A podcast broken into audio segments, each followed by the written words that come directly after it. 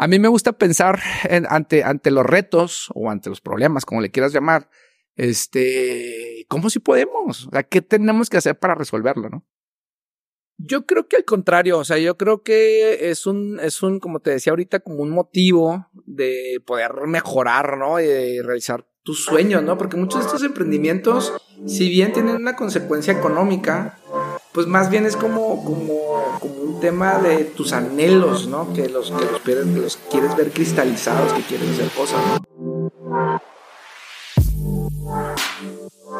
Hola, ¿cómo estás? Yo soy Mario Salinas y bienvenidos a otro episodio de Lateral Podcast. Como ya sabes, este es un espacio donde la alternativa de historias, errores, fracasos y logros, todos ellos son válidos.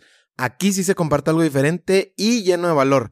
Te recuerdo que Lateral Podcast tiene episodio nuevo todos los lunes y los puedes encontrar en YouTube, Spotify o la que sea tu plataforma favorita. El día de hoy estoy entrevistando a Armando Marín. Armando lo puedes encontrar en su cuenta de Instagram como arroba Armando Marín. Armando estudió arquitectura para después trabajar en la administración pública en el área de obras públicas y después de cumplir con más de 10 años de experiencia fue que daría el paso para emprender con la sotolería Restaurant Bar, concepto innovador impulsado por su creatividad y deseo de identidad de la región. En el año del 2017 decide apostar por un concepto de hospitalidad, Doroteo Hotel Boutique, ubicado en el centro histórico de la ciudad y siguiendo con su impulso creó la marca de sotol artesanal endémico. Esto en el año 2021. Actualmente Armando se desempeña como arquitecto y empresario y también se desempeña como director del Instituto Superior de Arquitectura y Diseño. Hoy en este episodio lateral platiqué con Armando sobre los conceptos atemporales de emprender, planear la vida después de los 50, los consejos que te dan los hijos y la arquitectura como estilo de vida, entre muchos temas más. Como siempre, ya sabes, te deseo que disfrutes este episodio tanto como yo. Te dejo con esta gran, pero gran entrevista con Armando Marín. Armando, ¿cómo estás? Bienvenido al lateral. Gracias, Mario. Muy amable por tu invitación.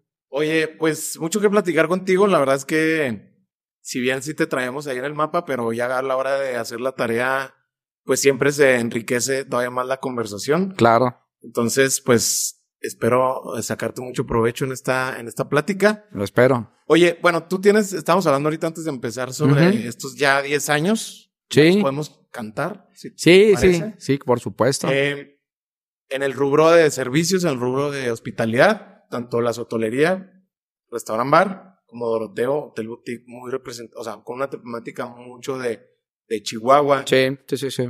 Acá, acá, te quiero preguntar, digo, el éxito, pues ya lo, lo has probado con estos dos conceptos sobre todo el éxito, por así decirlo, medio convencional, ¿no? O sea, que el negocio sea un negocio sano, que dé y que cree empleos. Claro. Para dejarlo nada más así más claro. Sí, sí, sí. Me gustaría saber del otro lado, para ti, ¿qué crees que te enseña a ti más como empresario y también como persona? ¿Los éxitos o también las, las, las dulces eh, amarguras que, da, que puede dar un fracaso como fue este proyecto donde entiendo que, que quisieron también apostarle con, con buen margen de riesgo como son los negocios y que no salió. ¿De dónde se aprende más para ti? ¿De los éxitos o de los fracasos? Bueno, mira, sin duda, sin duda creo que aprendes de ambos. Creo que te, da como diferente información, ¿no? Es, es muy claro eh, que los fracasos eh, son áreas de oportunidad, ¿no? O sea, finalmente creo que eh, analizas con mucho más detalle eh, cuando las cosas no salen bien y creo que eso, eso te puede aportar muchísimo, ¿no? Seguramente son momentos digo, amargos, este, pero también son momentos que pasan, ¿no? O sea, finalmente son momentos que pasan, que se superan y que te dejan muchísima experiencia eh, que vas acumulando y que de alguna manera eh, lo puedes aquilatar para otro negocio o para temas inclusive más personales, ¿no? Que tienen que ver como con tu vida, tienen que ver con tus relaciones, tienen que ver con, pues, con lo que tú haces y tu entorno directo, ¿no? Entonces, bueno, sin duda, este, creo que aprendes de los dos. Eh, también el, el, el, éxito o cuando las cosas salen bien, también te enseñan cosas, sin duda. Eh, pero bueno, los, los, los fracasos siempre, siempre es, es un, es un golpe, es, un golpe que, que duele, que duele y que, y que te permite y te obliga como a repensar las cosas, a ser muy cuidadoso y, y, y hacer un repaso de las cosas que, que estás haciendo, eh, en dónde pudiste haber hecho más o en dónde pudiste haber ajustado o dónde son estos puntos, ¿no? Eso, eso que mencionabas de los golpes, en tu caso, ¿dónde crees que ese golpe se va? O sea, se va como a un tema de confianza, de seguridad, de ego. En tu caso, cuando, cuando estamos hablando de este proyecto, pues relativamente tenías ¿Te refieres a malta pura? A malta pura, me refiero que cuando, cuando ustedes hacen este concepto de cerveza artesanal apostándole a lo local, más o menos entendiendo, porque no fui, uh -huh. bueno, bastante. Ajá. Acá en Malta no, no llegué a ir, pero a lo que voy es que eh, no sé dónde para ti es ese golpe. Digo, independientemente de lo financiero, sí, sí, sí, claro que pega claro. y cañón, sobre todo en el inicio, pero en tu caso, pues también tenían relativamente poco, ¿no? en, el, en el... Sí, sí, yo, yo si mal no recuerdo, creo que fue eh, al segundo año de, de, de tener eh, la apertura de la sotolería. Sí, tipo 2016. ¿no? Ajá, más o menos. Y la verdad es que eh, con la sotolería hasta ese momento había sido puras, puras mieles, ¿no? O sea, puras cosas buenas. Y de repente también este eh, crees que es muy fácil empezar como a, crecer y replicarlo, ¿no? Eh, y tenía, digo, es, ese proyecto, cuando luego estás como en un área y, y estás trabajando y estás como con, como pendiente y, y, atento a las cosas, de repente empiezan a caer cosas que tú no estabas buscando, ¿no? Eh, o, o, las buscas pero no directamente, ¿no? Entonces, eh, como que no, pues de todo, ¿no? O sea, de repente, este, estás en un negocio y llega alguien que vende algo que a ti te interesa y que tú en la vida habías pensado que era una buena oportunidad, ¿no? Entonces, eh, hay que estar atentos, ¿no? A todas estas posibles cosas que, que se van dando, ¿no? Que se van construyendo, ¿no? Entonces, el, el tema de Malta Pura, eh, tenía muchas dudas, francamente, porque el, la ubicación era una ubicación compleja eh, y no quise, cuidando en ese momento lo pensaba así y creo que fue inteligente, además. Eh, cuidando un poco la marca de la sotolería, no quería abrir una sotolería donde, donde hubiera como cierto riesgo de que no, las cosas no salieran bien, ¿no? Entonces, como, como tratando de replicar el concepto con un tema de, de cerveza artesanal, este, quisimos llevarlo a, una zona del norte de la ciudad. Y bueno, yo creo que el, tema de la ubicación fue determinante no fue el lugar que, esperábamos o que buscábamos. Este, estuvimos un año trabajando ahí y inmediatamente, ¿no? Inmediatamente se, se identifican estas cosas. Afortunadamente, eh, lo identificamos y llegó la oportunidad de vender y de traspasar, ¿no? De una manera relativamente fácil. Entonces, bueno, fue un gran aprendizaje.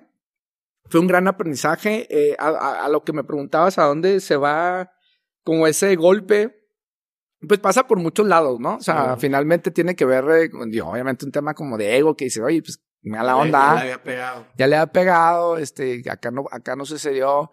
Pero bueno, eh, también creo que son cosas que se tienen que ir como asimilando, se te van resbalando un poco, este, aprendiendo la lección que te deja esto, pero pues que tampoco te nuble, digamos, como en los objetivos principales, ¿no? Entonces, fue una gran experiencia Malta Pura. Este, ojalá en un futuro el mismo concepto, porque creo que es un concepto que tiene mucho potencial, este, se pueda desarrollar eh, con otras condiciones, ¿no?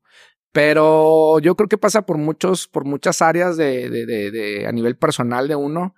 Y, yo lo que trato, digo, espero lograrlo, es como irlo entendiendo, ¿no? Estas, estos, estos golpes o cosas que no te salen bien, como irlas entendiendo. Evidentemente al principio te duele, te da coraje, te enoja, pero como irlo como asimilando, ¿no? Y, y finalmente llegar a un punto en que lo puedas soltar y que no sea ningún problema, ¿no? Que realmente más bien aproveches la lección que te, que te dejó ese, en ese, en ese momento, ese proyecto. Y bueno, concentrarte o reforzar las cosas en las que te están yendo bien, más es difícil que, también uno entiende con el tiempo que es difícil que estés bien en todos lados, ¿no? Sí, O no sea, le vas a pegar a. Aparte los negocios, digo, son, son cíclicos, hay bajadas, hay subidas, es bien complicado, ¿no? Entonces también se te va haciendo la piel un poco más gruesa, ¿no? De que, de que dices, bueno, también te bajas un poquito de la, de la nube, del ladrillo en el que de repente te puedes subir un poco. Y bueno, también sabes, entiendes un poquito el mercado que es complejo, muy complejo, ¿no? Entonces, bueno, ese, ese fue la, la experiencia con Malta.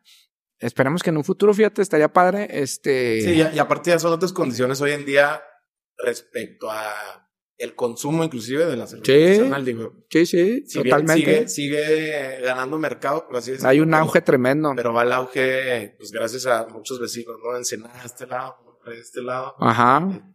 Y todo el esfuerzo local que se está haciendo, ¿eh? De acuerdo, Hay, sí. hay, hay empresas, este, eh, chicas, medianas, otras más grandes, este, que le están echando muchas ganas a este asunto y no, pues, este, que evidentemente ha crecido mucho el tema de la cerveza artesanal y sobre todo la cerveza artesanal que se hace aquí en Chihuahua. Oye, em, fuera del gremio del, de tú que eres arquitecto Ajá. de profesión y, y, y- y ejerces, por supuesto, pero fuera del gremio, yo que, que estoy muy alejado a la arquitectura, es poco sabido que muchas veces terminan emprendiendo los arquitectos, no nada más en su despacho, oficina, etc., sino fuera del ramo, por así decirlo, diseño, construcción, etcétera. Y en tu caso, no sé si tú te imaginabas cuando estabas estudiando la licenciatura o la maestría, eh, que ibas a terminar. Y no terminar, que a lo mejor pasarían 10 años donde le has dedicado mucho de tu atención Claro. A- al- al, al restaurant bar y a la- a la- al hotel.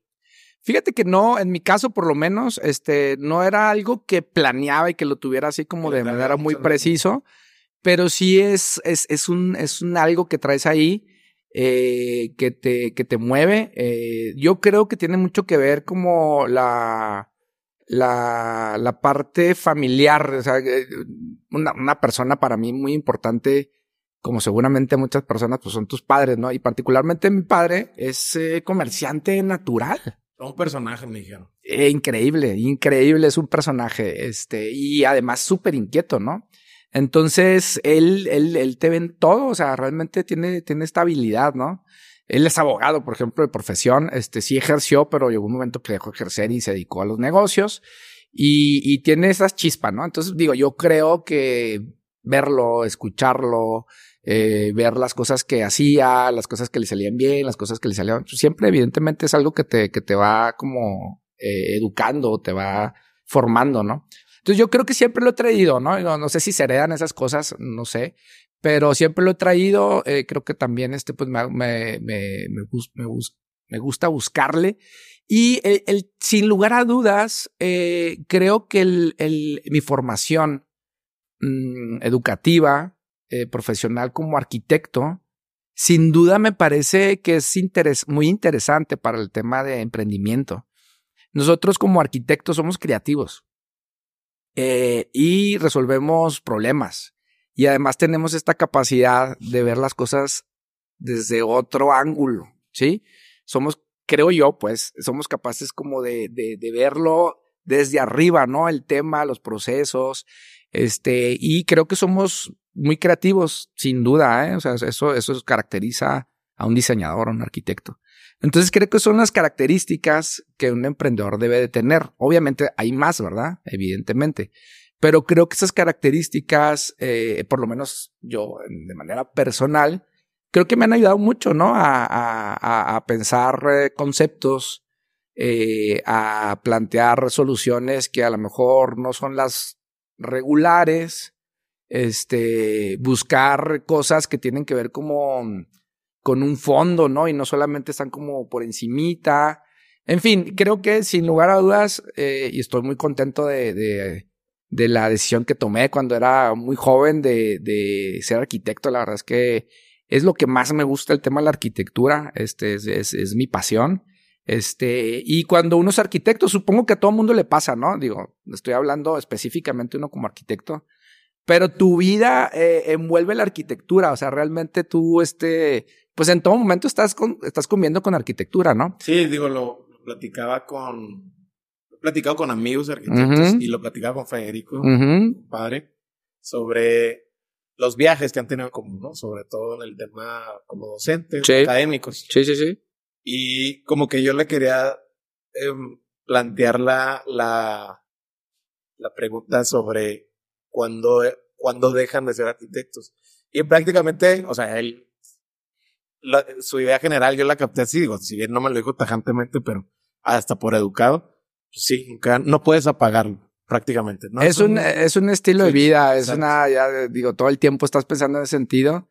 Este, Federico, este, es un gran arquitecto y tiene esta mente que todo el tiempo está pensando como en arquitectura desde cualquier cosa que hagas, es increíble, ¿no? Cualquier cosa, vas, vas al súper y estás viendo los acabados y cómo está la estructura y vas y tocas las cosas. Evidentemente cualquier viaje, ¿no? Que es eh, muy, muy, muy enriquecedor para un arquitecto, para todo el mundo, pero un arquitecto creo que es una gran experiencia.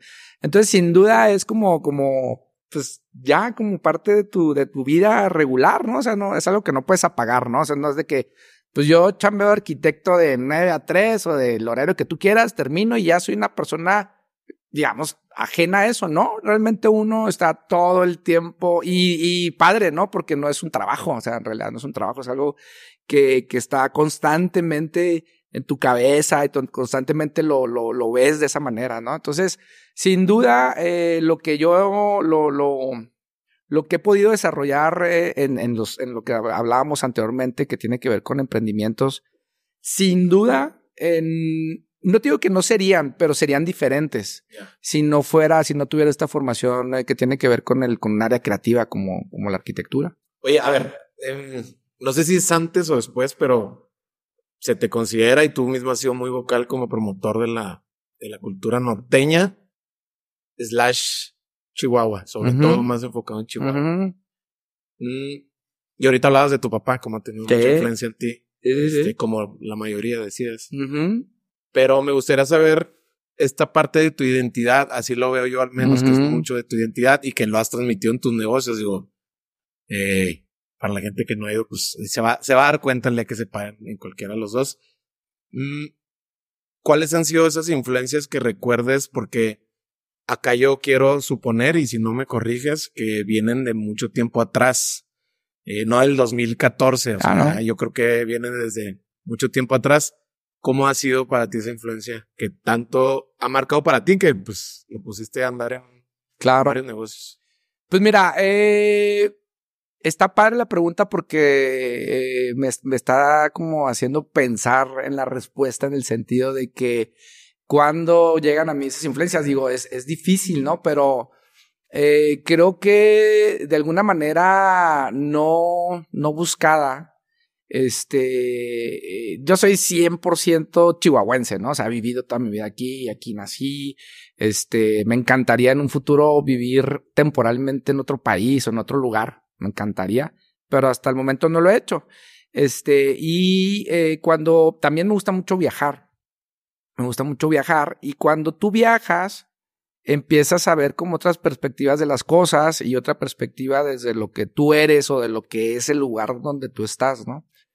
Y la verdad es que yo digo, con, con todo lo que somos como cultura, creo que hay áreas de oportunidad o cosas que no son tan buenas.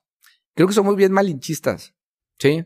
Creo que tenemos un, un poco eso o, bastante eso, lo cual a mí no, no, digo, lucho o no me gusta.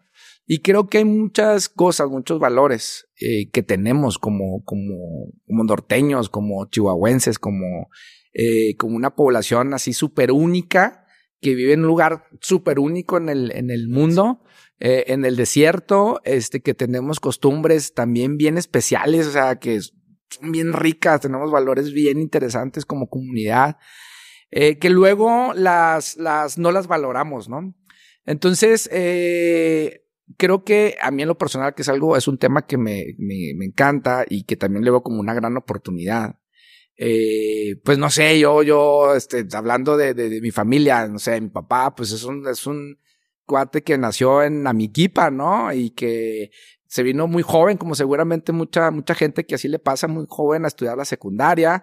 Eh, mi madre igual. Este, luego ya, digamos, dejan como la, el lugar de origen, este, digo, abogados, empiezan a desarrollar otras cosas, Pero bueno, a mí me tocó ver a mis, a mis abuelos o a mis tíos, este, era un tractor, ¿no? Arando la tierra y demás. Entonces a mí eso me parece como que es bien padre, ¿no? Bien enriquecedor. Y, y, yo estoy seguro que muchos de nosotros, chihuahuenses, tiene ese, esa conexión con estas cosas.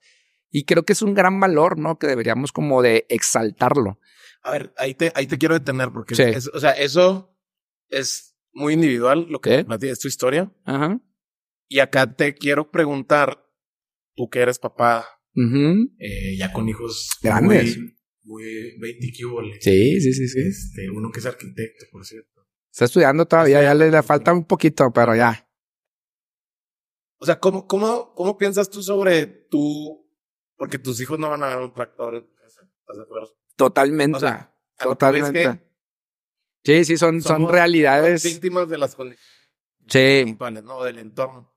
A lo que voy es que, ¿cómo ha sido para ti o cómo piensas que debería ser inclusive para la gente? Digo, y detrás de cámara hay chicos muy jóvenes que, o sea, ¿cómo se, se implementa esa misma cultura bajo lo que yo o ellos han vivido. Porque si hay arquetipos, ¿no? Sí, sí, sí, sí.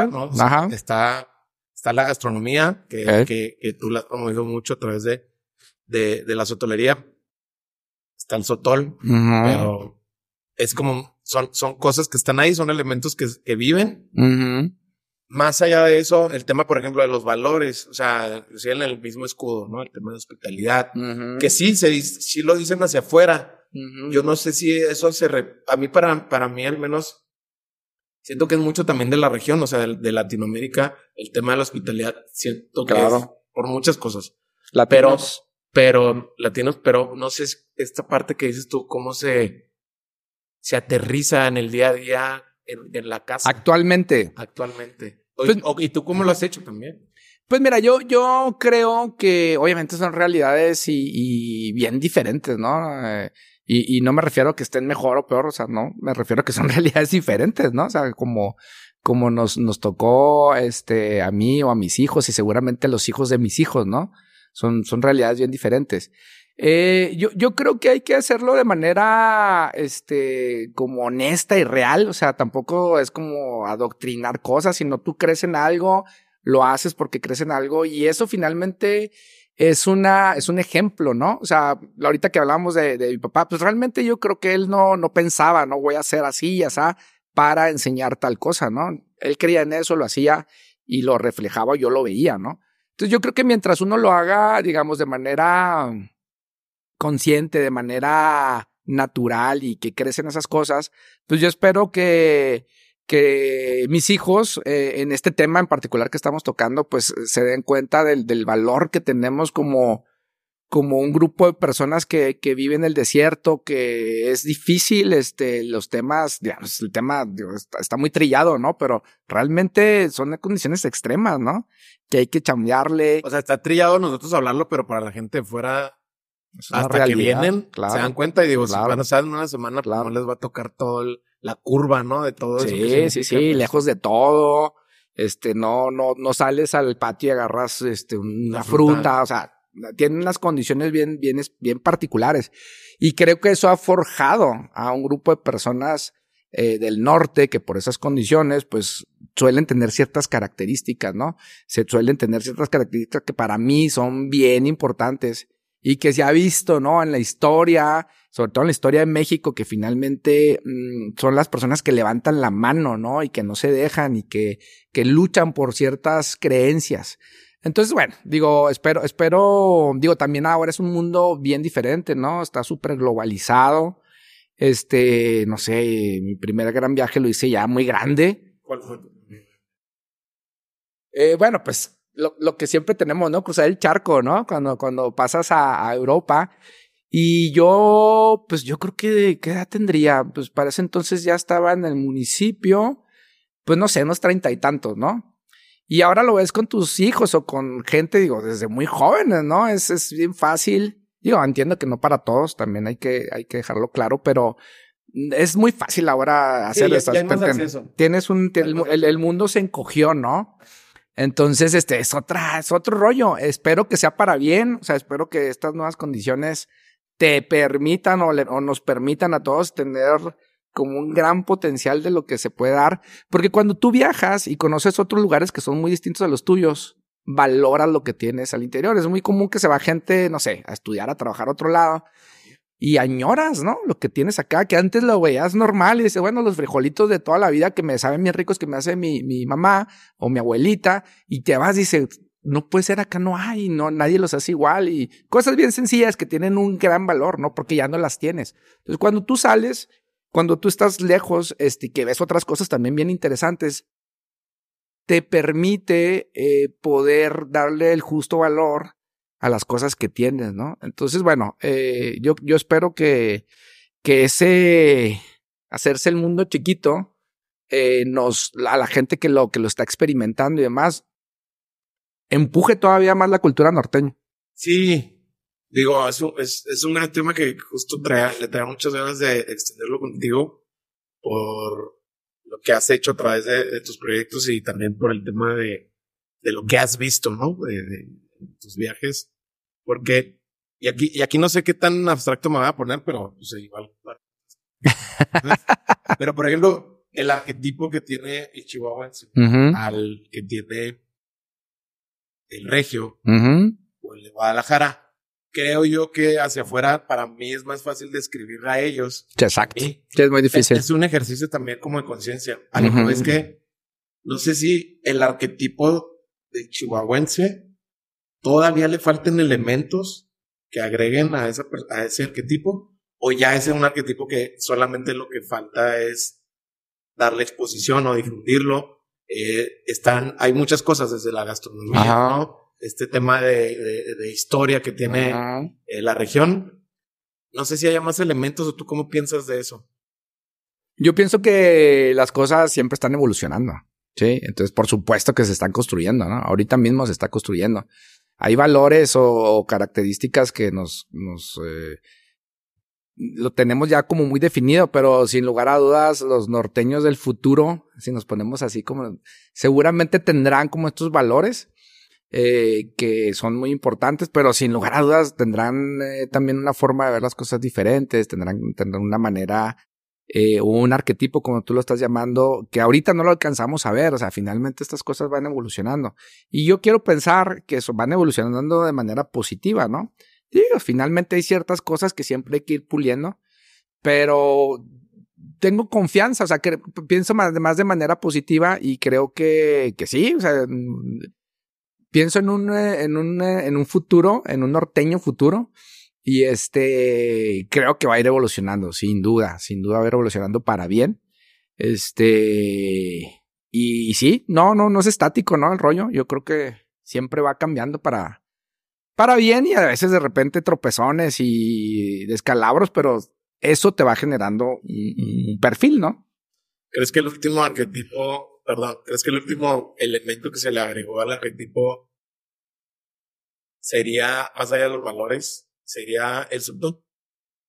Digo, es porque ha sido algo que ustedes se han mucho a esa conversación o inclusive la han creado la conversación. Pues mira, es que es bien difícil, ¿no? O sea, e, el, el Sotol este, tiene muchos años acá. Eh, el Sotol en muchas comunidades, este, eh, fuera como de las ciudades medias, este, siempre ha estado presente. Eh, en algunas más que en otras. Eh, y es una tradición sin duda interesante que ahora me toca escuchar como historias del Sotol, lo cual me parece sumamente interesante. Y que luego acá nosotros, este, tratando de recuperar finalmente esas tradiciones eh, y apoyándonos también en temas de, de, de moda, de mercadotecnia, de empresa, pues estamos como, como reforzando eso, ¿no? Pero sin lugar a dudas, es un tema que, que está de hace mucho tiempo, o sea, literal hace mucho, mucho tiempo. Este, y que creo que es un buen momento el que se vive eh, en este momento, digamos, en estos años, en estos últimos años. Creo que es un buen momento. Evidentemente, los destilados mexicanos tienen un boom internacional. Sí, sí, sí, exacto, ¿no? Entonces el tequila, el mezcal, este, están en las mejores fiestas del mundo, ¿no? Entonces es algo que está bien loco. Y eso va a jalar. Claro, pues es que es una, es una inercia, es una inercia porque finalmente somos destilados mexicanos, ¿no? Entonces también creo que es bien interesante como subirse a esa ola. Mm, me parece inteligente subirse a esa ola. Eh, también identificar las diferencias que hay en unos y que hay en otros, pero eso es una, es, es muy rico, ¿no? Entonces ahora últimamente que, que han surgido nuevas marcas, que han surgido nuevos personajes, este, gente que tiene como más o menos una influencia en la, en la, en un segmento de gente como joven, este, que empieza como a retomar el tema del sotol. Yo normalmente tengo una experiencia, por ejemplo, con el tema del sotol, la verdad es que muchos de nosotros como chihuahuenses no lo conocemos. Digo, hemos escuchado probablemente, pero muchos de nosotros no lo conocemos. Y yo en la sotelería, por el concepto que tiene, recibimos a turistas. Y realmente turistas de todo el mundo. Oh, de una buena parte del mundo. Y es impresionante verlos tomar el sotón, se maravillan. Es increíble, ¿no? Entonces cuando tú ves a alguna persona de acá que ni siquiera lo ha tenido un acercamiento, pero de entrada lo rechazas y dices, wow, o sea, ¿cómo es posible, no? O sea, un, un tesoro que tenemos, este, que puedo entender que hay gente que le gusta y no, o sea, no, no, no me estoy metiendo con ese tema, o la condición de un, de un destilado que es rudo, ¿no? Es fuerte. Este, pero, eh, por eso me te, te decía ahorita al principio que somos medio malinchistas. Entonces tú ves gente que viene de otros lados que a lo mejor tiene un poquito más de conocimiento en el área, se quedan fascinados, ¿no? Buena cantidad de reportajes que hemos tenido ahí, afortunadamente en la sotolería, eh, mucho extranjero que realmente como valora mucho esto. Entonces, yo espero que poco a poquito, este, también como norteños somos bien cerrados, ¿no? O sea, digo, porque por las condiciones que hablamos ahorita, ¿no? Entonces yo espero que poco a poco esto vaya permeando y, y, seamos capaces de entender la riqueza que va más allá de una bebida, porque no es solamente la bebida, sino todo lo que, todo lo que representa y todo lo que está en torno a él. Es, un tema cultural. Es, es, es, un tema donde se pueden entender muchas cosas de, de nuestro estilo de vida, ¿no?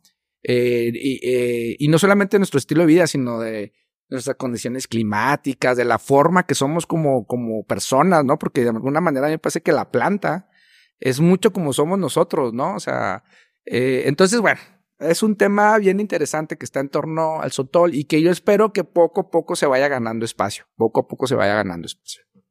Armando, eh, ahorita hablábamos sobre este aniversario. Sí. Décimo aniversario. Décimo aniversario. Que es un número inclusive muy importante, ¿no? O sea, 10 años de algo que tiene consistencia, no cualquiera en, en muchas cosas, ¿no? sí, sí, sí, Ya la gente que ahorita trabaja, dura, perdón, en un solo trabajo 10 años es, algo raro. no se ve tanto. Es muy raro. Por muchos motivos, obviamente. Pero igual un negocio y sobre todo del ramo de servicios, ¿Eh? del ramo restaurantero. Son ciclos muy con, cortos. Son ciclos muy cortos. Uh -huh. eh, en cualquier ciudad, yo creo que no tiene que ver tanto con, con tamaños de economía, porque yo lo he visto en ciudades más grandes. Ajá. A lo que voy es que, mmm, como ejercicio de introspección, uh -huh de esos 10 años, si lo volvieras a hacer, hay algo que ya no harías de lo que hiciste en tomas de decisiones, movimientos, algo muy específico que digas tú, la verdad es que sí, esto, eh, ya con la experiencia y si lo volvería a hacer, esto sí ya no lo. No, por supuesto, ¿no? Un montón de cosas, un montón de cosas, este, siempre, todos los días, este, lo padre de, un negocio como la sotolería, que es un restaurant bar, es que cada día empiezas de cero, ¿no? Y, y cada día, este, es complejo y sigue habiendo evidentemente errores de todos en todo sentido, ¿no? Entonces, no, pues una lista interminable de cosas, ¿no? Eh, cosas pequeñas, cosas grandes, pero sí, sí, sí, o sea, por supuesto, ¿no? Por supuesto que, que habría muchas cosas que, que haría diferente, pero también por otro lado, este, pues así funciona, ¿no? O sea, si tú empiezas, digamos, con toda la información, probablemente ni lo haces o, sea como un esquema donde no caminas, ¿no? Entonces, me parece que es un, es una, como un ejercicio de, de mejoramiento día con día, eh, permanente de todo. Y evidentemente sí, sí, sí, sí, un montón de cosas que, que, que no sé, que las, las haría diferente. ¿Por qué? Porque ya sabes, ¿no? O sea, finalmente es la experiencia, ¿no? Y obviamente ahorita hay un montón de cosas que no sé y que a partir de la experiencia que tenga, a lo mejor ahorita contigo, si me tocaba en otro momento que me vuelvas a invitar, a lo mejor de, te voy a decir otras cosas, ¿no? O sea, finalmente vas ajustando, ves, oye, no tuve que haber dicho esto o esto, lo otro, se me olvidó tal cosa, mejor me traigo un papelito, no sé, mil cosas, ¿no? Entonces, no, sí, por supuesto, por supuesto que sí, por supuesto que sí. Oye, dentro de todo lo que cubre eh, estar en la industria de los servicios, pienso yo que todavía hay cosas muy atemporales. Digo, a pesar de que en el caso de la gastronomía y en el caso de la coctelería, eh, pues la tendencia es muy macro, ¿no? Y también se lo marca. Que sigue siendo muy atemporal en, en los negocios donde tú te mueves. O sea, conceptos, servicio, no sé, algo que dirás tú. Esto, la verdad es que eso pueden pasar otros 10 años y sé que probablemente siga siendo algo que rija al mismo Mira, yo creo mucho en los conceptos. Muchísimo. O sea, para mí es algo como totalmente potente. Este, creo mucho en los conceptos. Y creo que los conceptos son atemporales. Sí. O sea, realmente pensar en, en, en un concepto donde la cultura norteña esté representada eh, en un negocio de gastronomía y de bebidas pues es un concepto que no va a cambiar, ¿no? O sea, puedes, puedes implementarlo de diferente manera y tan es así que ya han surgido muchos negocios, ¿no? Pero como concepto son cosas que me parece que son bien atemporales y que eso le da una potencia tremenda, ¿no? Porque tú los puedes eh, seguir eh, como refrescando en, en, en, cualquier momento. Entonces yo, si me preguntas si de pronto y en función de lo que me dices, sin duda los conceptos potentes, este, por ejemplo, digamos, eh, hablando un poquito de Doroteo, eh, me parece que es un concepto, a mí me encanta, ¿no? El concepto de Doroteo. Doroteo, para quien no sepa, es un pequeño hotel boutique, este, que tiene ocho habitaciones y se llama Doroteo, que además me gusta mucho como, no sé cómo se llama fonéticamente, Doroteo, me gusta la palabra. Este, se llama Doroteo porque es un hotel boutique que gira en torno al personaje de Pancho Villa. Entonces, Doroteo Arango es el nombre real, original del personaje que eh, es Pancho Villa, ¿no? Entonces, eh, ese concepto eh, me parece que es un concepto que no caduca, ¿no? O sea, puede, puede, puede haber muchas variaciones, ¿no? Y Dios, dependiendo de los tiempos y demás. Pero me parece que son conceptos, este, como bien fuertes, ¿no? Que además la gente está deseosa de, de vivirlos, de escucharlos, de saber. Hay gente que le cae mal Pancho Villa porque tiene una experiencia negativa.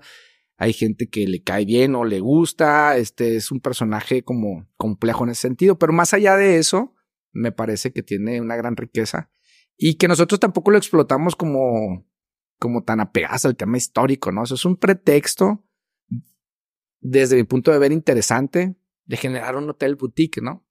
Entonces, este, sin duda los conceptos. Los conceptos me parece que son atemporales y que son fundamentales para, para el tema de emprendimiento. Oye, eh, te ha tocado, ahorita hablabas de, estuviste un buen tiempo en, el municipio, gobierno del Estado, función pública, eh, y te tocaron roles o posiciones de liderazgo, ¿no? Sí. Este, más, más allá de eso, me gustaría saber cómo, cómo lo, lo has entendido en estos años. Digo, ahorita también te toca teniendo equipos de trabajo y dirigiéndolos. Y también sé que también en tu familia te ha tocado eh, el rol de, líder, no nada más hacia tus hijos, y inclusive en situaciones muy adversas y muy duras. ¿Cómo lo, ¿Cómo lo has entendido tú el liderazgo? Porque creo que, digo, ya, si bien no es como que nada más lo puedas compartir desde un solo ángulo, es decir, desde la función pública, sino también en diferentes áreas. Y también en diferentes áreas, siendo papá, estando con tu familia, eh, como hijo. Claro. ¿Cómo, ¿Cómo lo has entendido tú? Pues mira, un poco, un poco yo creo como, como los negocios, ¿no? Que hablamos ahorita. O sea, realmente estas cosas, eh, por lo menos no en mi caso, este, no son cosas que te las, que las programas, ¿no? Y que dices, así va a ser mi vida, digo, seguramente nadie lo funciona así, y que las cosas te van acomodando eh, de acuerdo a muy diferentes circunstancias y también en tu capacidad de empezar a entender cosas, ¿no? De empezar a aprender cosas. Entonces, por, por azares del destino, yo recién egresado de la escuela, en el 97, este, yo ya estaba casado. Yo me casé muy joven, me casé en tercer año, en ese entonces eran, eran por años, me casé en tercer año de la carrera. Este, y saliendo, bueno, pues a buscarle la papa, ¿no? Buscarle cómo, cómo hacerle. Este, la verdad es que para mí fue un, fue un, o sea, los hijos son un motor increíble. Te obligan a hacerlo porque no hay de otra, ¿no? Entonces, por diferentes circunstancias, ahí un poco, diferentes circunstancias, caigo en, en, en la dirección de desarrollo urbano, no en la dirección, sino en el, en el edificio, ah, en el edificio de la dirección. En ese entonces era horas públicas, ni siquiera había desarrollo urbano. Y bueno, ya este, un conocido, este, me presenta ahí con el, con el jefe y demás, y este, me entrevista, y empecé, digamos, como en un área completamente técnica, o sea, completamente técnica, relacionada obviamente con mi carrera, y empiezas a relacionarte con, pues, con líderes, ¿sí? A lo mejor el líder de un departamento, a lo mejor el líder de una dirección, y de alguna manera empiezas a conocer gente y luego ya estás trabajando, a lo mejor no directamente, pero sí de alguna manera con el alcalde, y empiezas como a aprender de estas personas, ¿no? Que realmente es increíble, ¿no? Tener una responsabilidad de esta naturaleza, ¿no? Más allá de temas políticos y de color, es, es, es una capacidad que sí tienen estas personas, ¿no? O sea, sin duda. Entonces, este, seguramente empiezas a aprender cómo resuelven, cómo priorizan, cuáles son los, los temas estratégicos, este, cómo ver, digo, insisto, ¿no? Esta visión de, de arquitecto, cómo ver las cosas desde arriba y entender cómo, cómo como cómo funcionan las cosas, ¿no? O sea, si, si está solamente como... Sí, mapas mentales. Ajá, exacto. Entonces yo creo que eso me ha ayudado, ¿eh? Sin duda, eso me ha ayudado a, a, esta parte que, digo, es raro decirlo uno mismo, pero como a liderar cosas. Este, que bueno, pues de, digo, también son, son cosas o grupos chiquitos, medianos, grandes, este, pero y finalmente lideras algo, ¿no? Entonces yo creo que eso obviamente tiene que ver con tu persona también, ¿no? O sea, sin duda tiene que ver con tu persona, con tu forma de, ver las cosas, como las cosas que crees. Este, a mí me gusta siempre pensar cómo si puedo resolver algo, ¿sí? El otro día en una reunión veíamos eso, ¿no? O sea, primero traes un tema a la mesa y lo primero que se piensa es en, ese tema, cuáles son las broncas, ¿no? Y salen muchísimas broncas, ¿no? Oye, es que esto, es que el otro. Y, ahí comentábamos, ¿no? El tema es, olvídense eso, o sea, yo quiero mil cosas, pero que me digan cómo si podemos. De manera natural, este, nos, nos, nos inclinamos más al, tema de, de, de, de, no ver cómo se resuelve, ¿no? Entonces, a mí me gusta pensar en, ante, ante los retos o ante los problemas, como le quieras llamar, este, ¿cómo si podemos? O sea, ¿qué tenemos que hacer para resolverlo, no? Entonces, bueno, esa experiencia que tuve eh, en, el, en el sector público, para mí fue increíble, o sea, eh, siendo muy joven, porque en realidad acababa de salir de la escuela, ya estaba trabajando con proyectos bien grandes, ¿no? Porque pues la oficina era el municipio en ese entonces, ¿no? Entonces, este, pues súper enriquecedor, este, también conocer a gente a la cual, este, pues le aprendes mucho. Y de alguna manera, este, sin quererlo, fui haciendo como, como carrerita, ¿no? En el, en, el sector público. Siempre cambié, o sea, nunca estuve tan estático, siempre estuve cambiando en diferentes áreas. Y al final de cuentas, eh, en el 2014, fue, digamos, del 97 al 14, 17 años duré en el, en el sector público. Obviamente no solamente en oficina, anduve por todo el municipio, el estado, obras públicas, desarrollo urbano, este, el implant, siempre en temas técnicos, siempre, siempre. Obviamente aprendiendo también de la raza que, que es política, ¿no? O sea, que ese es su, su, su talento. Que también hay muchísimo por aprender de, de, esa gente que también tiene una visión muy, muy particular de las cosas. Este, y me aventé 17 años en el sector público. Este, mi, mi último encargo que me da muchísimo orgullo, digo todos, evidentemente, pero el último para mí fue, me da mucho orgullo haber sido eh, director de, de una institución como el IMPLAN, que es el Instituto Municipal de Planeación. Este es un área bien padre de, de, de trabajo donde aprendes un montón. Es un área donde se trabaja muchísimo y donde son temas técnicos Y ese fue, digamos, como mi último responsabilidad dentro del sector público, precisamente en el 2014. Y hace 10 años, este, se pasa rapidísimo el tiempo, que es increíble. Eh, y sin duda eso vas aprendiendo, ¿no? Vas aprendiendo. Este, nunca he estado en una sola cosa. O sea, siempre he estado en muchas cosas, ¿no? Desde muy joven, o sea, yo, pues sí, he estado como en muchas cosas, ¿no? Entonces, siempre el, el tema de la academia, a raíz de que hice mi maestría en diseño arquitectónico avanzado, pues de alguna manera también me cambió este, la manera eh, de ver las, las, las, cosas. Otra vez el tema de formación, el tema de arquitectura, el tema creativo. Este, y a partir de la maestría eh, me volví a acercar al tema de la academia, ¿no? Entonces, desde entonces, que fue como en el 2006, si no estoy mal, este, pues he estado muy vinculado a la academia, entrando, saliendo en diferentes momentos, dependiendo de mis actividades y de mis tiempos. Y fíjate que cuando uno está en la academia, te das cuenta que aprendes más que el alumno, ¿eh? o sea, es una... Uno enseña, aprendes. Increíble, increíble, este, y, y, también el contacto con los jóvenes, es, es, es, padrísimo. Y no solamente los jóvenes, ¿no? Muchos de mis amigos, este, tienen que ver con esta dinámica, ¿no? De la, de la academia. Entonces, este, y bueno, ya no sé por qué que terminé en esto, pero... No, digo, lo, lo, vinculábamos con el, con el liderazgo que, que con el liderazgo. Veces, dices tú, pues no es como que lo decidí, simplemente claro. estaba ahí. No que no lo decidas, porque de alguna manera tú tienes, ya, pues, yo quiero hacer esto, yo claro. quiero hacer lo otro, a mí me encantaría. Sí, y la consecuencia puede ser eso. Las ¿no? consecuencias. Que, que, que, bueno, si quiero hacer eso, necesito apalancarme de un equipo de trabajo. Exactamente, bueno, y exactamente. dirigirlo en algún momento. O sea, Exacto. Pero, como dices tú, pues también es parte de resolverlo. Muchas uh -huh. veces lo que yo entiendo o lo que me ha tocado muchas veces ejercer quizá es también entender. No siempre es necesario que resuelvas. Uh -huh. También escuchas para entender el, claro. el problema, porque esto, bueno, también se trata de delegar y de totalmente que la gente se vaya subiendo a la clase de responsabilidad. No, totalmente.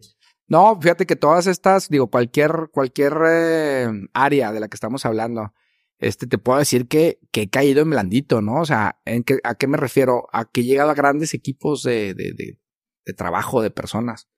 Y al final de cuentas, cuando tú, tú tienes una responsabilidad de, de, lograr un objetivo, si tú piensas que lo vas a lograr tú como, como persona, pues te vas a meter en un bronco, no, no, porque no eres experto en todo, este, no le sabes a todo.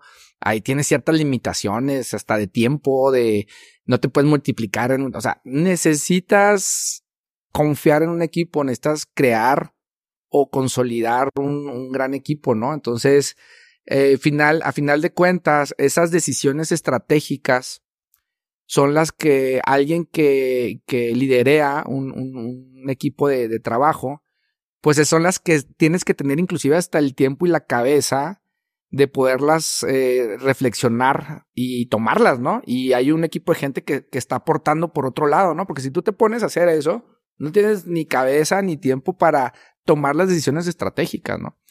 Entonces, este, el trabajo en equipo, pues no, no, no, sin duda las cosas no pueden caminar si no hay un trabajo en equipo, ¿no?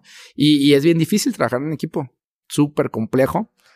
No, no, lo vamos aprendiendo en el camino, este, y, y, pero bueno, es, yo creo que es la clave, ¿eh? Finalmente creo que es la clave. Oye, ¿y crees que, como, ahora sí que como dices tú, volteando de afuera hacia adentro, es decir, viéndote tú a ti mismo, uh -huh.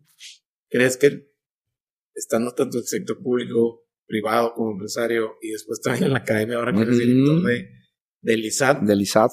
Eh, ¿Crees, o sea, identificas qué te ha aportado en tu estilo de liderazgo cada una de estas experiencias, englobándolas, digo, porque ya decías 17 años, uh -huh. y ahora 10 años en este, en este ramo, has estado también entrando en el sí. como académico, ahora como sí. director, uh -huh. también pido otras responsabilidades. Uh -huh. ¿Crees que cada uno te ha dado como ciertas cosas, así, si me las pudieras decir, cómo las entiendes o si las ves muy puntuales, decir, bueno, la paciencia me la daba esto. Uh -huh. Sin duda sí. O sea, hay, hay ciertos, hay ciertas temas que son evidentemente generales, ¿no? Pero creo que sí. O sea, sin duda cada una de estas esferas en las que me ha tocado trabajar tienen como sesgos muy, muy particulares, ¿no? Este, estar en una, en la función pública, Este es, es complejo, es enriquecedor y también puedes como, si puedes tener como esta visión de las cosas, pues te, te enseña las diferentes caras de las personas que participan al, al interior y al exterior o los intereses, ¿no? Eh, digo, porque es muy diverso el sector público y hay muchos intereses genuinos, este, positivos, algunos a lo mejor no tan positivos, pero entender eso y, tenerlo claro, creo que te genera como, como, como una visión particular, ¿no?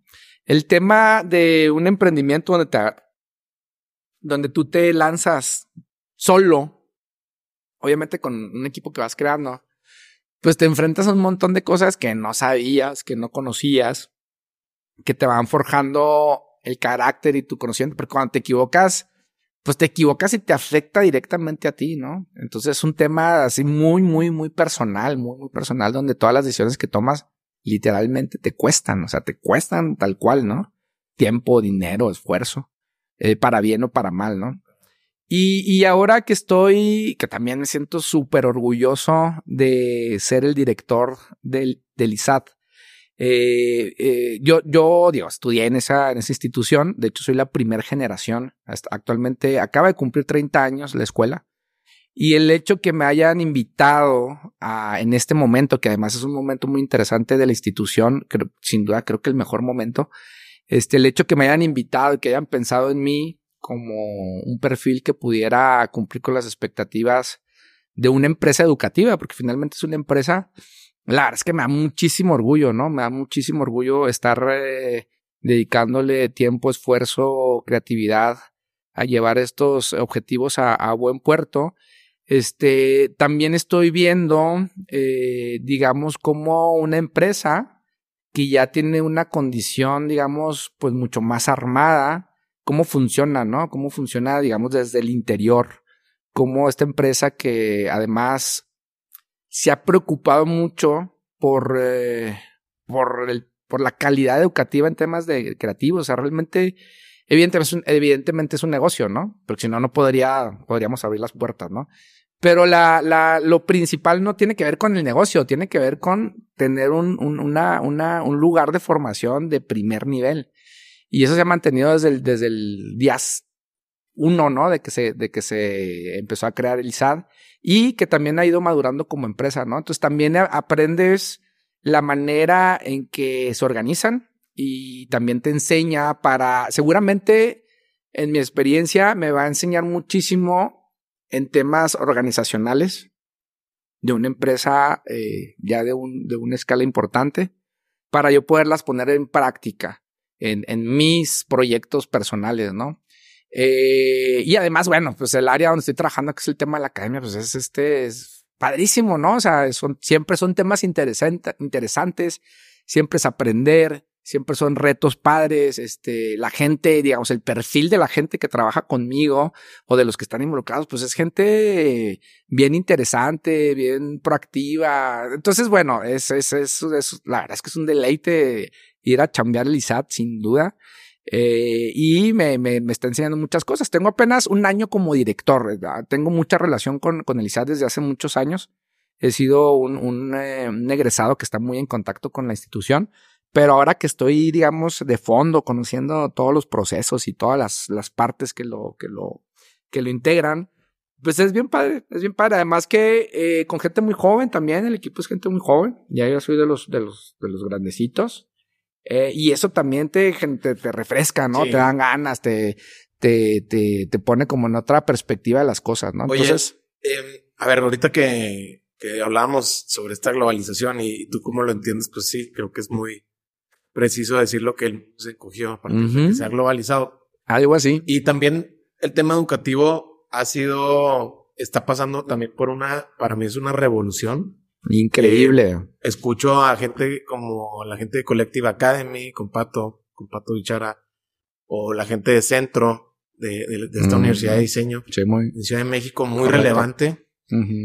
Y cada uno tiene una perspectiva que, que a lo que se acercan cada uno en estos puntos en común es hablar sobre ya no al menos así lo veo yo y quiero saber también tu punto de vista, ya no es licenciatura, maestría y si acaso el doctorado, si es que el libro, sino es una entrada y salida a los centros académicos constantes.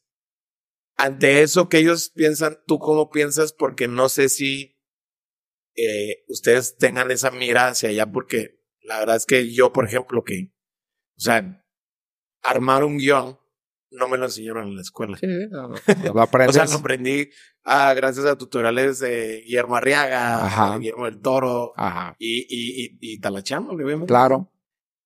Mira, la verdad es que estamos en un momento bien interesante, este, donde hay una revolución de muchas cosas, de muchas, muchas cosas. Y el tema educativo es un gran tema, ¿no? Porque todas las implicaciones que tiene. Y hemos visto a lo largo de, de muchos años que hay cosas que ya no dan, ¿sí? Entonces, bueno, estamos en ese proceso como institución de entender los nuevos tiempos, de adaptarnos a los nuevos tiempos, adaptarnos a las nuevas generaciones, que es completamente otro asunto, eh, en, en, en, eventos que tienen que ver con pandemias, con eh, temas de geopolíticos, de mercado. El mercado ya no es el mismo, ya no se trabaja igual.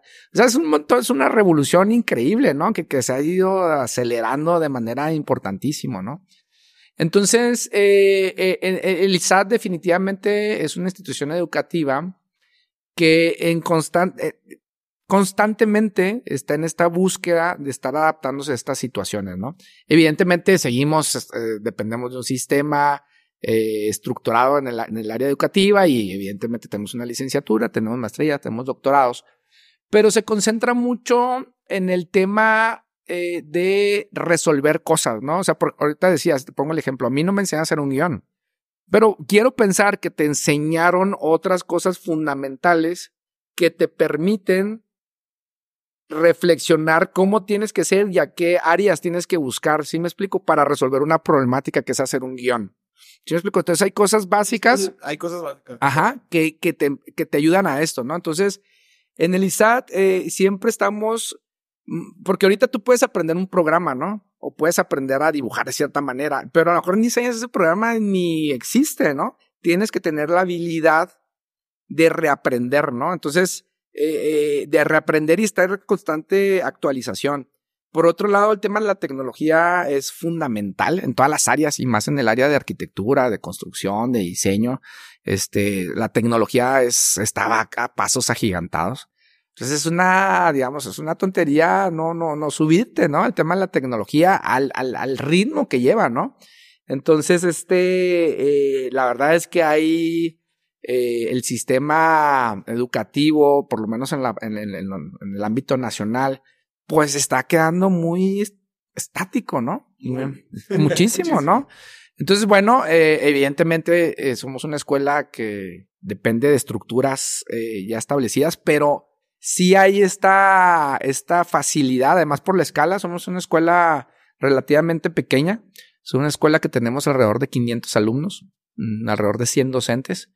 Eh, se toman decisiones como rápidas. Esa agilidad. Tenemos agilidad de reacción, ¿no? Entonces se le está apostando muchísimo al tema de la tecnología.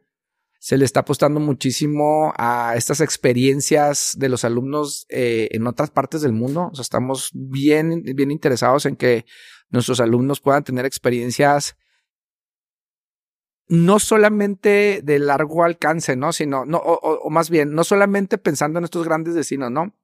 Por ejemplo, creemos importantísimos estos, destinos locales, ¿no? O sea, en una reunión hace, hace muy poco decíamos, es increíble que no podamos reconocer y valorar temas de arquitectura y diseño que tenemos a la vuelta de nuestras narices, ¿no? Y que no vamos porque nadie nos dice, ¿no?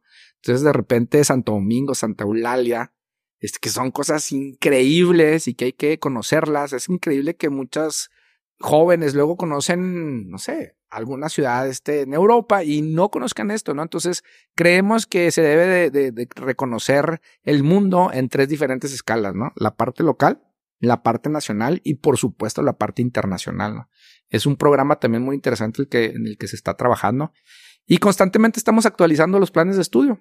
Constante constantemente estamos actualizando los planes de estudio, este, siempre asesorándonos con las, con los, con los mejores del, del, del país, inclusive algunos fuera del país. Entonces, bueno, muy, muy, muy padre, bien contento. Oye, ahorita que mencionabas sobre tu papá y, y este, no sé si sea don o talento como comerciante, bueno, bueno para el negocio. Ajá, bueno, para el business. Eh, ¿Tú cómo piensas? Ya, ya, ahorita ya hablas sobre la influencia que ha tenido en ti, sigue teniendo. Sí, sí, sí. Pero tú cómo piensas sobre la influencia que has tenido en tus hijos eh, el tema educativo, en la crianza, ahorita que ya los ves que tienen su personalidad y piensan, seguramente en temas pueden ser muy diferentes a lo que tú claro. piensas. Sí, sí. Eh, ¿Cómo es para ti como verlos ahorita ya?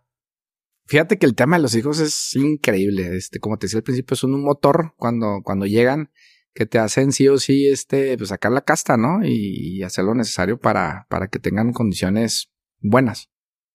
Y también lo cierto es que, pues no naces eh, sabiendo ser papá, o sea, como los negocios, con lo que te vas, vas aprendiendo, ¿no? Y seguramente la riegas en muchas cosas, ¿no? Pero al final de cuentas yo confío, digo, como te decía ahorita los negocios, seguramente hay muchas cosas con papá que, que no, no estuvieron bien, seguramente, ¿no? Muchísimas. Y si les preguntas a ellos más, ¿no? Pero, pero este, yo... no, fíjate que a pesar, o sea, estoy muy contento con, con, con mis hijos, son, son, cuando tú los ves y, y ves el tipo de persona que son, dices, bueno, seguramente algo puse mi granito, ¿no? Finalmente tiene que ver con algo que vieron en mí o yo les enseñé o algo, ¿no? Este, y yo, yo creo que son eh, grandes personas, o sea, creo que tienen una, una calidad humana increíble y talentos increíbles. Y yo espero, digo, porque lo hago con, con toda mm, honestidad, o sea, de que las cosas las hago como yo creo que son correctas. Y espero que el ejemplo y también ah, eh, platicarles o, decirles cosas, creo que también este ayuda muchísimo. Me gusta platicar con ellos. Ahorita, digo, como lo decías ahorita, mis hijos, este, son, eh, mi hija tiene 27 años y, Daniel, mi hijo, tiene 24, Andrea 27 y, y Daniel 24. La verdad es que nos llevamos súper bien, somos como muy buenos amigos, ¿no? O sea, realmente tenemos regularmente la costumbre de, de, viajar lo que sea, desde, tenemos, por ejemplo, vamos, nos gusta ir a la, a la cascada de Basesiachi y bajarla, o sea, como, como así como por periodos, o algún otro viaje, ¿no? Que se te ocurra. Entonces es bien padre viajar con ellos porque los disfruto muchísimo. Este, y eh, somos como amigos, realmente como amigos.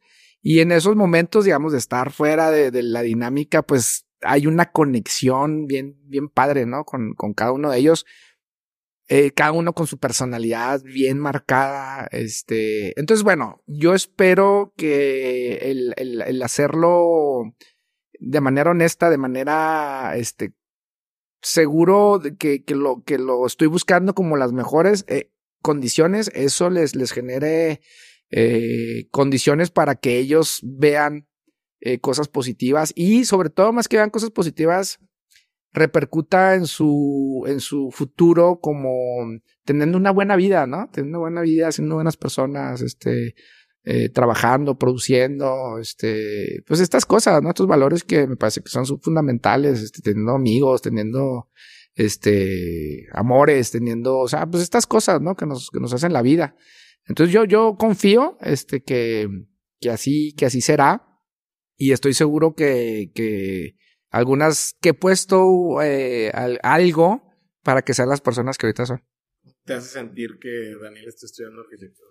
Wow, pues, este, es padrísimo, ¿no? Yo, yo, a mí me encanta la arquitectura, como lo he repetido en varias ocasiones, ¿no? Entonces, eh, cuando, cuando él antes de tomar la decisión y que si quería esta cosa, que si quería lo otro, ya sabes, ¿no? Los procesos regulares. Eh, tenía la influencia mía, ¿no? Finalmente, y ahí en una de sus opciones era arquitectura. Y a mí cuando me platicaba me da mucho gusto así como internamente, ¿no? Pues porque es algo que se me hace padrísimo, ¿no? O sea, digo, ¿cómo no lo puede hacer también mi hijo? Entonces, pero trataba de no, que no se me notara ni siquiera animarlo, ¿no? Como para.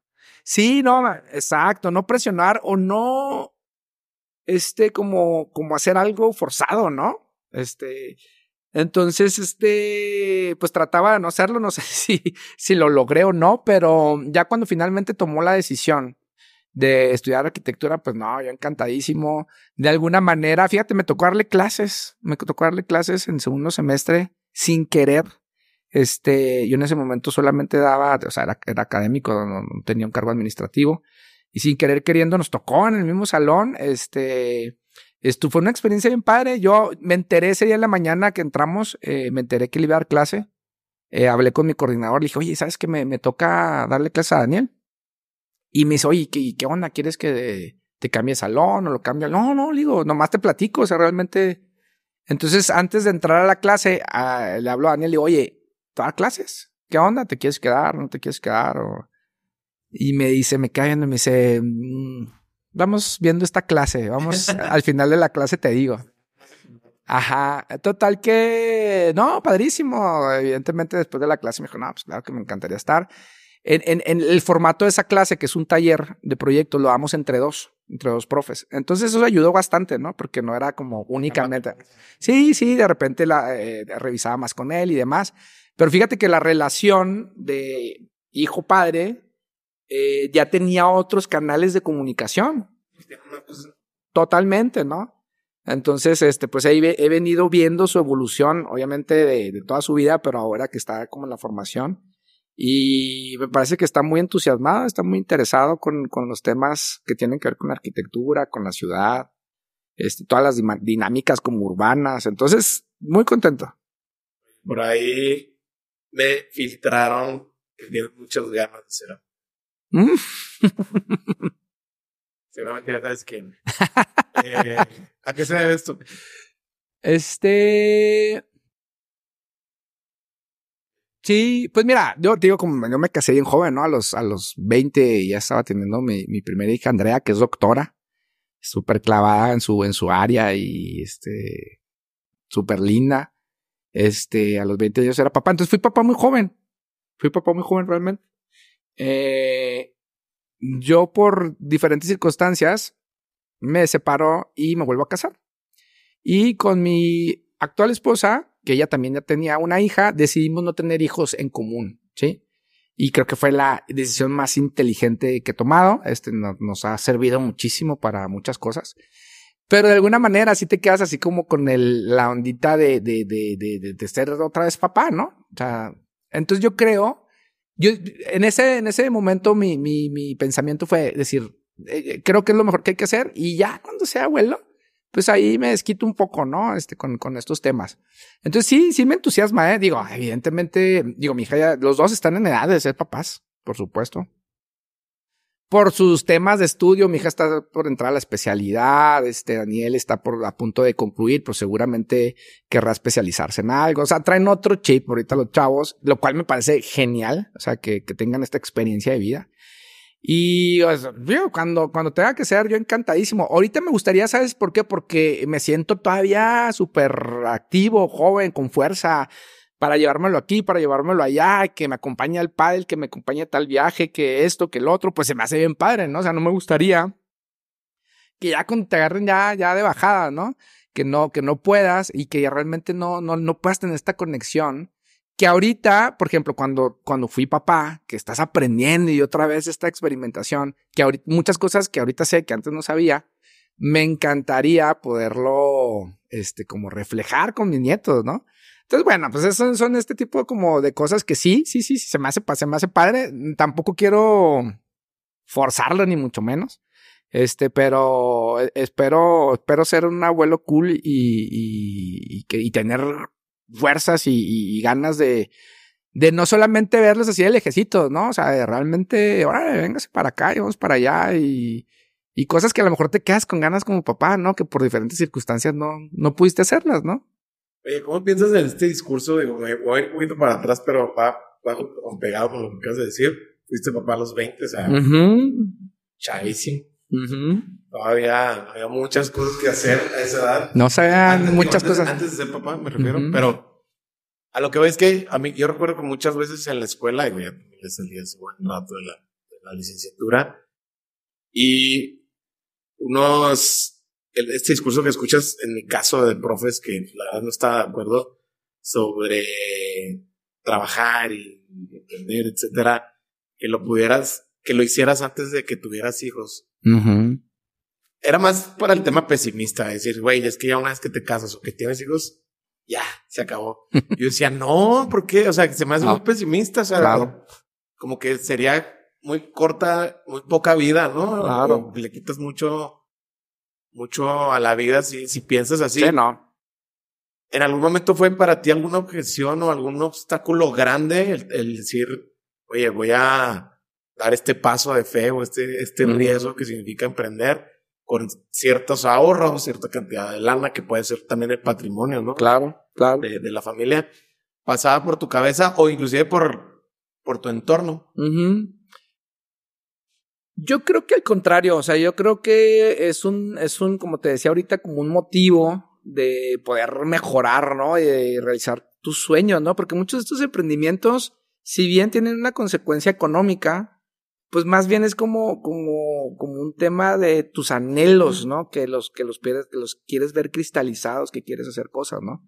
Entonces yo creo que eh, en mi caso, este, al contrario, ¿no? Son, son, son motores, son estímulos que me, que me ayudan como a, como a empujar y por otro lado, fui, fui papá muy joven y cuando empecé como a emprender en serio, porque siempre desde que estaba en la prepa vendía carnitas, vendía un carro, o sea, esas cosas que todo el mundo hace, bueno, no te creas, no sé si todo el mundo, pero mucha gente así que anda en ese rollo, estás como todo el tiempo. Pero ya cuando lo empecé a hacer como de una forma, eh, pues dedicar mi vida a eso, que, que, fue con las hotelerías hace más de 10 años, porque empecé como un par de años antes del proyecto también no estaba tan joven, ¿eh? O sea, yo tengo 50 años. es que, o sea, al final del día. Ajá. Es que por eso también yo te pregunto, porque si no estabas joven, es decir, traías ya tus tablas, ya sabías ya sabías cuánto valía la vida. Exacto. Pero también ya traía responsabilidad. Sí, sí, sí. O sea, me que no fue como que, ah, pues ahorita que los niños no piden tanto tiempo, por así decirlo. También ya era una edad donde ya tenías una relación y donde tienes este tiempo de pensar, ¿no? Tienes este tiempo donde los, los hijos ya están más grandes y donde tienen como otras condiciones, pero también, ah, digo, por el giro, el giro de restaurant bar, que, que además me encanta, he conocido muchos eh, colegas del gremio y todos son bien jóvenes. Porque evidentemente el estilo de vida de un lugar de esa naturaleza, pues te exige estar, desvelarte, este, tener un estilo de vida diferente al, al que trabaja en una oficina, ¿no? Entonces, la mayoría de eso son gente bien joven, ¿no? Porque ya cuando, digo, empiezas a entrar a ciertas, eh, a cierta edad, donde ya te, hasta físicamente, ¿no? Es, es, es, es complejo, ¿no? Pero eh, creo que las cosas se han ido acomodando en el, en el tiempo correcto, ¿sí sabes? O sea, como que han llegado, por lo menos quiero pensarlo así, y así lo visualizo, que las cosas se han venido dando en la manera correcta y adecuada y lo que finalmente tenía como establecido, ¿no? Sin duda, el haberme casado muy joven, que, que, que fue una súper experiencia para mí, este, me enriqueció enormemente, o sea, crecí como persona eh, de manera enorme, pues no sería la persona ni que, soy ahorita para bien o para mal, ¿verdad? No, no, no, no, no me estoy, digamos, como ensalzando en ese sentido, pero todas estas experiencias que se han dado por diferentes razones a lo largo de mi vida, este, me han construido lo que soy actualmente. Y creo que han venido dándose en los tiempos adecuados, ¿no? Eh, antes de, antes de, de, que cuando me invitaron al, al tema Elisad, hace un año, bueno, no es cierto, hace como dos años. Este, para mí fue mucho orgullo, pero también fue una sorpresa, porque yo estaba en otro rollo. Sí, si bien siempre estaba como la que me estaba en otro rollo. Y platicando este tema con mi hijo, este, él ya estaba en la escuela, o sea, él ya estaba estudiando. Y dije, oye, pasa esto, me, me invitan. Y, me gustó mucho su, su consejo. Está padre, ¿no? Que, que un hijo luego te dé consejo. Me dijo, ¿sabes qué? Está padrísimo. O sea, tienes la edad justa para emprender estas, estos temas eh, que implican pues, cierta experiencia, cierta madurez. Pero también, por otro lado, tienes tampoco, tampoco eres un viejito y tienes como toda la fuerza, toda la actividad para empujar lo que tengas que empujar, ¿no? Entonces, dice, si en un momento de tu vida Porque además no solamente era entre el ISAT, ¿no? Sino entre el ISAT y, manténlo el resto, ¿no? Lo que has venido construyendo más de 10 años, ¿no? Las, las dos hotolerías, el tema de, Doroteo, el tema de un proyecto de un sotol endémico, o sea, sin duda eso no lo puedo descuidar ni lo puedo soltar. Entonces me decía, ¿es cuando? O sea, ahorita dale, o sea, ahorita tienes la energía, digo, hasta cierto punto de, de hacer cosas, ¿no? De, seguirle dando. Ya después el, el, tiempo te irá diciendo. Entonces tú dices, wow, o sea, qué padre, ¿no? O sea, ese, ese, ese consejo estuvo bien padre. Aparte, pues me lo, me lo dio mi hijo. Oye, ¿no crees que esa misma inquietud que tienes que todo el mundo te la, la pone así en el centro de la mesa cuando hablamos de ti? De es muy inquieto. ¿No crees que esa misma inquietud es la que te va a mantener? Espero. Con esa energía. Sí, espero, espero, espero. Sí, sí, este. Eh, a mí me encanta, sí, espero que sí, espero que sí, este, porque finalmente cuando, cuando te vas como, como calmando en, en, en, en tus ritmos de, de, de, de hasta de mm, de sorprenderte por las cosas, ¿no? Pues te vas apagando un poco, ¿no? Entonces yo espero ser de esas personas, hay muchas de esas personas que tú los ves este con una energía tremenda y que disfrutan cualquier detalle, sea chiquito, sea grande y que eso los mantiene como activos y vigentes. Este, ya, yo espero, ¿no? A mí me encanta, como te decía, me encanta disfrutar la vida, pasármela bien, este, tener muchos amigos, viajar, la fiesta. Me encanta, o sea, es digamos como, como el motor. Y espero tener como el ánimo, ¿no? Digo, evidentemente va cayendo sin duda, pero espero, digo, de alguna manera el, estar relacionado en la academia con jóvenes, pues también te inyecta algo, ¿no? Entonces espero que esa inquietud que, que, que pudiera tener yo de, de, estar aquí, de estar allá, de, de probar suerte con tal cosa, de meterme un proyecto que, que probablemente tenga el perfil, pero a lo mejor no lo conoces tan bien, pero y que genera cierto riesgo porque sueltas otras cosas. Digo, esas son las cosas que te hacen estar activo, ¿no? Y, y alerta, ¿no? También a las cosas que puedan estar pasando. Oye, eh, has mencionado en varias ocasiones sobre anhelos, deseos mm. o, sueños que tú has cumplido. Eh, tienes 50 años. Sí, acabo, recién cumplidos. En diciembre. En diciembre, el 21 de diciembre, cumplí 50 años. ¿Qué otro sueño te falta por cumplir? Fíjate que este tengo muchos, tengo muchos y, y, creo que cada vez, cada vez lo vas como acotando eh, más, ¿no? Y, y ahora que, que cumplí años y que es un número como muy especial, este, también te haces como una serie de introspección y empiezas a como pensar un poco lo que ha sido tu vida, lo que quieres que sea, este, cuánto tiempo puedes eh, tener para desarrollar ciertos proyectos o no. Entonces sí, por supuesto, ¿no? O sea, yo creo que, que el ser humano, las personas cuando dejan de tener anhelos, pues es cuando te vas apagando, ¿no? Entonces, por supuesto, ¿no? Y, y creo que tengo un montón de cosas por, eh, por hacer este, creo que necesito, digo, si me los preguntas y, y, y, lo traigo ahorita más o menos fresco porque acabo de hacer ese ejercicio. Si me lo preguntas, tengo como varias cosas, ¿no? O sea, primero, consolidar lo que hasta el momento he venido haciendo en temas propios de, de empresa. Me parece que todavía hay mucho por hacer, muchísimo, para consolidarlo. Este, tengo un par de proyectos pendientes que no he iniciado, que creo que son los proyectos que me van a permitir a mediano plazo como como poder tener la libertad financiera que todo el mundo habla y, hacer cosas que lo hagas por gusto, ¿no? Y no porque necesitas lana. Hablas desde el punto de vista de como arquitecto. Sí, sí, sí, como arquitecto, pero también como temas que siempre mis temas van vinculados a la arquitectura, pero tienen que ver con temas eh, de emprendimiento de negocios, ¿no? Un, par de proyectos inmobiliarios que, que, quiero desarrollar y que confío mucho en eso y que no lo, no lo he desarrollado en este momento. Tengo como las bases y ciertas cosas ya establecidas y que hay que desarrollarlos, sin duda. Eh, en este periodo que, que tengo en la escuela y que también es un, es un periodo que tiene una vigencia, este, seguramente tres años.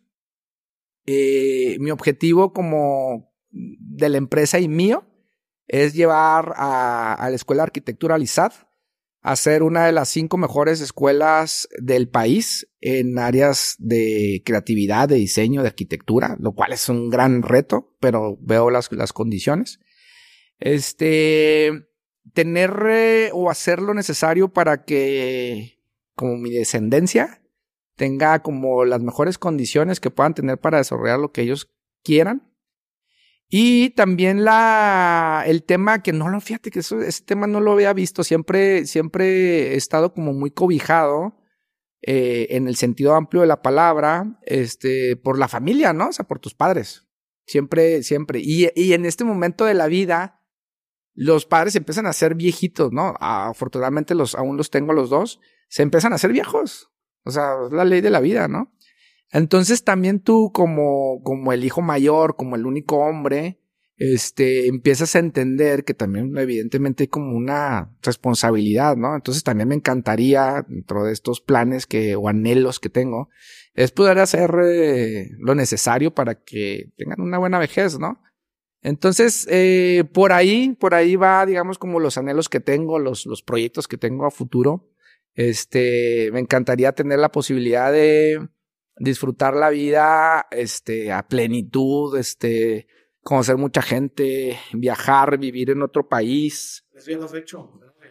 Vivir en otro país no, pero viajar, digo, nunca se acaba, ¿no? Siempre rincones, este, me encantaría eh, estudiar una, un doctorado, este, en temas de arquitectura, en algún rincón del mundo, este, estas cosas. Ya. Oye, eh, quiero ser muy respetuoso de tu tiempo, sé que hay, aún hay cosas por hacer en el... Sí. Eh, ya para cerrar, y este es como un ejercicio meramente de, de imaginación, pero si tuvieras que, si nada más pudieras recomendarle un solo libro a tus dos hijos, que fuera el que les diera un aprendizaje, una enseñanza que tú quisieras que estuvieran, ¿qué libro les darías? Fíjate que, que es un, es un tema, el tema de los libros. Este, soy bien honesto, ¿eh? No, no soy un lector, este, habitual, este, por alguna razón. Y sabes que yo he pensado que tiene que ver con este tema como de, de, de inquietud. Este, no, no, no, no puedo. O sea, realmente me, me, me cuesta trabajo y me quiero ir al final y termino por, por sabotearlo, ¿no? Y, y, en ciertos momentos he hecho como un esfuerzo por, por hacerlo y en otros momentos he dicho, es que no es tu onda, o sea, no es tu onda definitivamente. Entonces, bueno, digo, está bien, bien esta onda del libro a raíz de la, de la anécdota con nuestro eh, expresidente que, que, que ahí se, se ventaneó y digo, o sea, luego es como muy común, ¿no? O sea, ¿cuál es el libro y demás? Entonces... No, pues era una pregunta de cajón estando en un festival en la Feria Internacional del Libro. Sí, sí, sí. Peña Nieto, estamos hablando. Estamos hablando de Peña Nieto. Entonces digo, para serte honesto, este, no, no creo tener ahorita como un libro que pudiera decir. Eh, a mí me gusta mucho, eh, como, como, como investigar muchas cosas, pero fíjate que creo que ahora lo hago mucho como lo hacen actualmente los jóvenes. Este, que, como, como experimentándolo y teniendo información de todos lados, ¿no? Me, me encantan todas estas eh, eh, como documentos que son cortos, eh, que tienen como cierta información y que los puedes leer no de corrido, o sea que puedes de repente agarrar ciertas, ciertas cosas y, y luego las dejas y luego lo mezclas con otra cosa que estás haciendo, que estás pensando. Entonces como que funciona más así, ¿no? Eh, no, no, no, no tengo la, la, la, la... O, o, en este caso, digo, entiendo, entiendo Ajá. totalmente. O en este caso, algún, un contenido de, Ajá. de artículos, Ajá. etcétera. Ajá, eso, correcto. Algo, o algún autor que dijeras tú, de lo que yo he consumido de este cuate, uh -huh. etc., uh -huh. yo pudiera decirles esto. Mira, yo, yo creo mucho como, Dios, obviamente me, me, me regreso al, al tema de la arquitectura este, eh, porque la arquitectura tiene mucho que ver con las personas.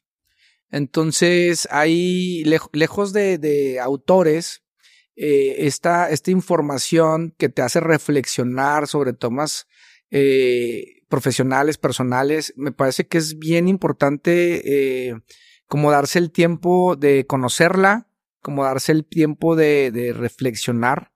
Eh, ahorita que me estás preguntando, me, acuerdo de un gran libro, un libro muy chiquito, eh, que es de un arquitecto que es increíble, se llama Peter Suntor, y está bien padre porque a mí me encantó, porque son muchos relatos pequeños, y son relatos que pareciera que no tienen que ver con arquitectura, algunos, otros sí directamente, ¿no? Pero eh, te enseñan mucho a reflexionar sobre temas personales y sobre temas de arquitectura. Eh, creo que es un gran libro. Eh, de hecho, ni me acuerdo del nombre, pero es, de Peter Sumter, me, parece buenísimo. Y ahora que estoy en el, en el, en el ISAD, he como buscado estar muy en contacto con el área de, de biblioteca y soy de los que empieza a agarrar libros, ¿no? Y me los llevo a la oficina y estoy como ojeándolos. Y hace poco, digo, en estos, en estas, en estos días estoy consultando, leyendo un tema de design thinking. Y me sorprende mucho que estos procesos que están tan, tan en boga y tan en moda. Sí, pero además me empiezo como a descubrir. Yo, yo, fíjate, digo, no sé si esté como correcto, pero siento que tengo mucha eh, forma de resolver problemas como lo, como lo estaba escuchando. Sí, sabes cómo, o sea, yo a lo mejor de manera, este, sí, sin haberlo estudiado. Es que, el design thinking, digo yo que, que inclusive enseñé esa metodología para, para mis alumnos cuando están dando clases. Cuando convivo o cuando he trabajado en, en los negocios con arquitectos, veo que ellos lo usan mucho. Muchísimo. Pero simplemente eh, el nombre es diferente o ellos lo, mapearon de otra manera bajo estudios, lo que tú quieras. Ajá. Pero sí, a mí también, yo cuando dije, ah, caray, pues esto ya lo utilizó este güey. Ah, qué, qué padre. Digo, yo, lo, yo lo tuve que descubrir ahora con este nombre green. Sí, sí, como. La metodología. Ajá. Y digo, y se entiende muy bien. Digo, claro. Es una metodología que yo creo que no sé qué profesión, en qué profesión no les sirva. Yo siento que es muy plástica, muy multidisciplinar, multidisciplinar, eh, sin duda. Y, se recomienda, pero, pero sí, justo yo pienso igual que tú. O sea, creo que hay carreras como, como la arquitectura que, que ya lo traen mucho en su área. Sí, sí, sí. De acuerdo. Y, y, y fíjate que mucho del tema del emprendimiento me parece que pasa así. Conozco. El testeo. Ajá. conozco muchos empresarios exitosos que no son arquitectos, pero que tienen esta estructura de pensamiento, ¿no? Sí. Entonces, este, pues ahorita estoy como, como con esos temas eh, y, vinculándolo un poco con lo que me preguntabas, que tiene que ver más bien con mis hijos. Yo con mis hijos, este, pues intento eh, enseñarles que lo que hagan, lo hagan con pasión, ¿no? Que lo hagan, este, intensamente.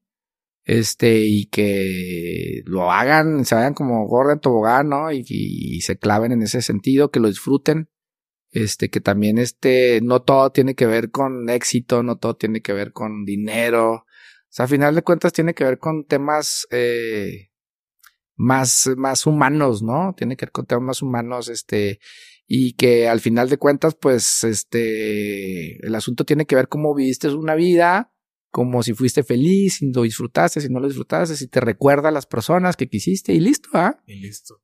Sí, sí, sí, más, más con eso. las cosas simples, ¿no? ¿Dónde está la vida? Pues simples, entre comillas, ¿no? Es complejo, pero sí, sí. Simple, o sea, entre comillas, por supuesto. claro que, se puede quedar todo entre comillas, pero lo que voy es que quizá la simplicidad de la vida de no ponerle tanta pretensión a, a estos títulos, estas etiquetas, sino estar eh, digo, y para no alargarme más, por ejemplo, a ti que te describe como muy buen amigo, que siempre estás presente, etcétera. Yo digo, pues es que a lo mejor al final de eso se trata más. Todo lo demás es a lo mejor también parte de lo que venimos a cumplir, pero creo que lo que te pone del otro lado es, eso. Sí. Sí, sí, sí, sin duda, sin duda esas, esas cosas son las que te, las que te llenan. Sí, de acuerdo. Armando, pues muchas gracias por tu tiempo. Este, no sé si quieras agregar algo más. Yo encantado de tenerte aquí. La verdad es que se sabía que era una conversación que iba a tener esta clase de fluidez por, por lo que me decía tu, tu gente. Eh, yo pues muy agradecido de tenerte. No, Mario, al contrario, la verdad es que este está padre este platicar es difícil luego platicar como de uno, ¿no? O sea, es, es un poco complicado, este, no, no está uno acostumbrado.